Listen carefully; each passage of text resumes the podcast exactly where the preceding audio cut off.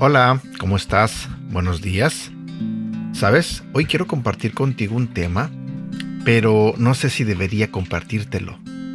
Porque se trata sobre algo que quizás ni siquiera sabes qué es, que quizás ni siquiera conoces. Pero quiero compartirlo porque yo sí he conocido a personas e incluso creo que parte del tema me toca a mí, creo que me pega, pero eh, he conocido personas que han experimentado algo llamado envidia. ¿Te suena eso? Envidia. No sé si habías escuchado esa palabra antes. No sé si habías experimentado esa sensación de sentir esa palabra, en sentir la envidia hacia alguien. Y también quiero hablarte sobre el enojo, que es ahí donde te digo que ese tema sí me pega. Hoy voy a compartir contigo un tema que se titula La envidia y el enojo.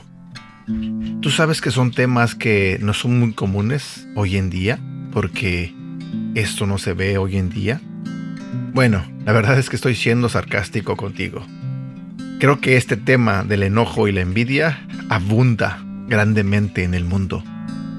Abunda grandemente fuera y lastimosamente dentro de la iglesia. De hecho, voy a contarte una historia que está en la Biblia, donde la envidia y el enojo hicieron de las suyas. Así que te pido que le pidas a Dios que prepare tu corazón y tu mente para recibir la palabra el día de hoy, para recibir lo que Dios tiene para ti en esta mañana. Quizás eres una persona que, al igual que yo, es muy fácil que te enojes. Pero quizás también eres una persona que lastimosamente te da envidia cuando alguien tiene éxito en ciertas cosas. O simplemente te da envidia cuando eh, cierta persona tiene una personalidad que a todo el mundo le gusta, pero a ti no. Y eso te da envidia, eso te molesta, eso te provoca celo. Sé que este tipo de sentimientos abundan, como lo dije, fuera y dentro de la iglesia. Y espero que en esta mañana Dios de verdad te hable a través de este devocional. Así que Comencemos. Si vamos a la Biblia, en el libro de Génesis, en el capítulo 4, versículos 5 al 7, la Biblia nos dice, Pero no recibió con el mismo gusto la ofrenda de Caín. Esto le molestó mucho a Caín, y en su cara se le veía lo enojado que estaba. Entonces Dios le preguntó a Caín, ¿por qué estás tan triste y enojado? Si haces lo correcto, siempre te aceptaré con agrado, pero si haces lo malo, el pecado está listo para atacarte como un león. No te dejes dominar por él. En el pasaje central encontramos que Dios no aceptó a Caín ni a su ofrenda. Esto hizo que Caín se enojara mucho y se veía decaído. Caín entra en una competencia a la que no estaba llamado. Dios, quien conoce nuestro corazón, pesó y aceptó la ofrenda de Abel. Caín escoge enojarse, sintió celos y envidia de su hermano. ¿Qué nos sucede cuando vemos la bendición de Dios sobre la vida de otra persona? ¿Es una alegría o un motivo de enojo? La voluntad de Dios era recibir la ofrenda de Abel como algo agradable. Al mismo tiempo ve que en el rostro de Caín el reflejo de su corazón se veía la envidia y los celos. Caín muestra estar decaído, su rostro mostraba el estado de su corazón. Y Dios pregunta a Caín, ¿por qué estás tan enojado? No porque Dios no lo sepa, sino que, al igual que a sus padres, no porque Dios no lo sepa, sino que, al igual que a sus padres, le da la oportunidad de reconocer el estado de su corazón. Cuando Dios nos pregunta algo, no lo hace en necesidad de recibir alguna información, sino que, de esta manera, nos muestra dónde está nuestro corazón. El creador del universo y examinador de corazones nos extiende su mano de misericordia para que podamos reconocer lo alejados que estamos y arrepentirnos. Nuestro Padre Celestial, aún estando en error, nos habla, continúa buscándonos queriendo hacer regresar nuestro corazón al suyo. Dios ofrece una nueva oportunidad a Caín.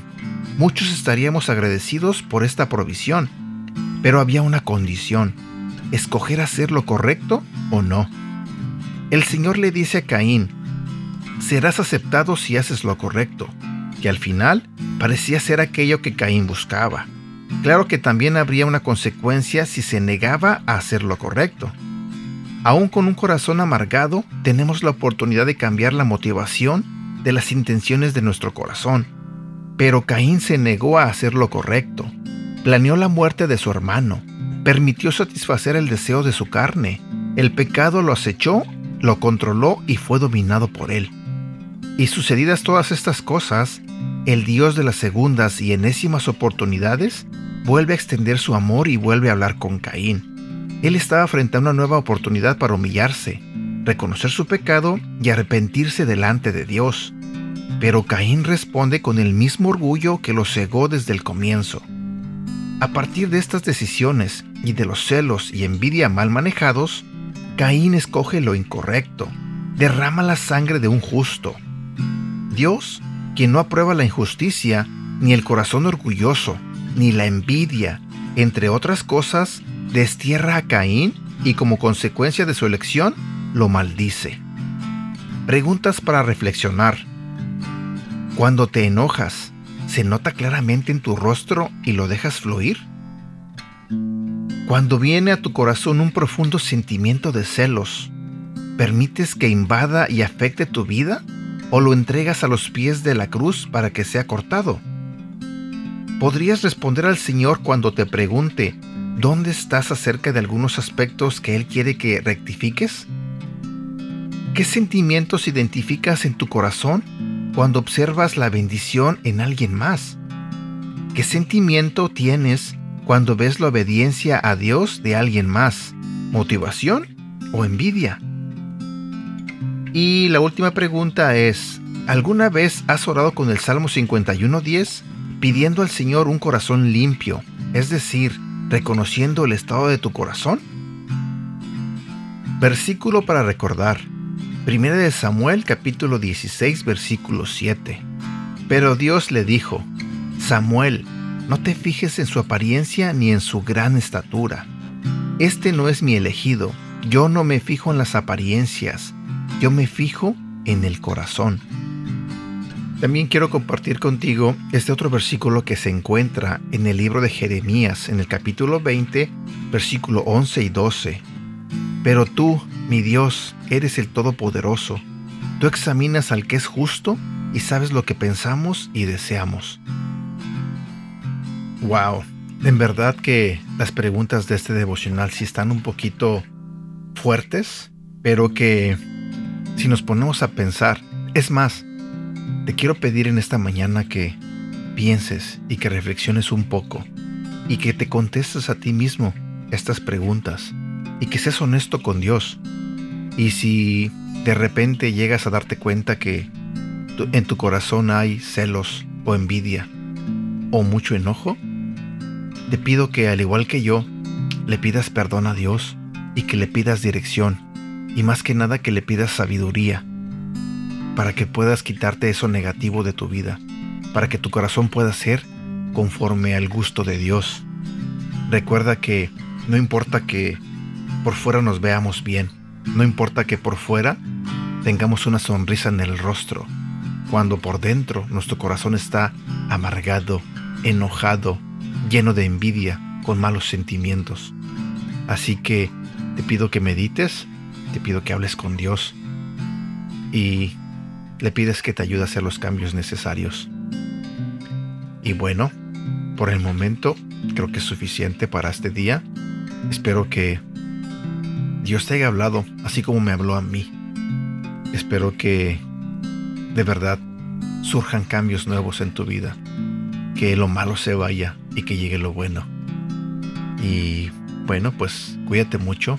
Te mando un fuerte abrazo y deseo de todo corazón que Dios te bendiga y te cuide siempre, a ti y a toda tu familia. Hasta pronto.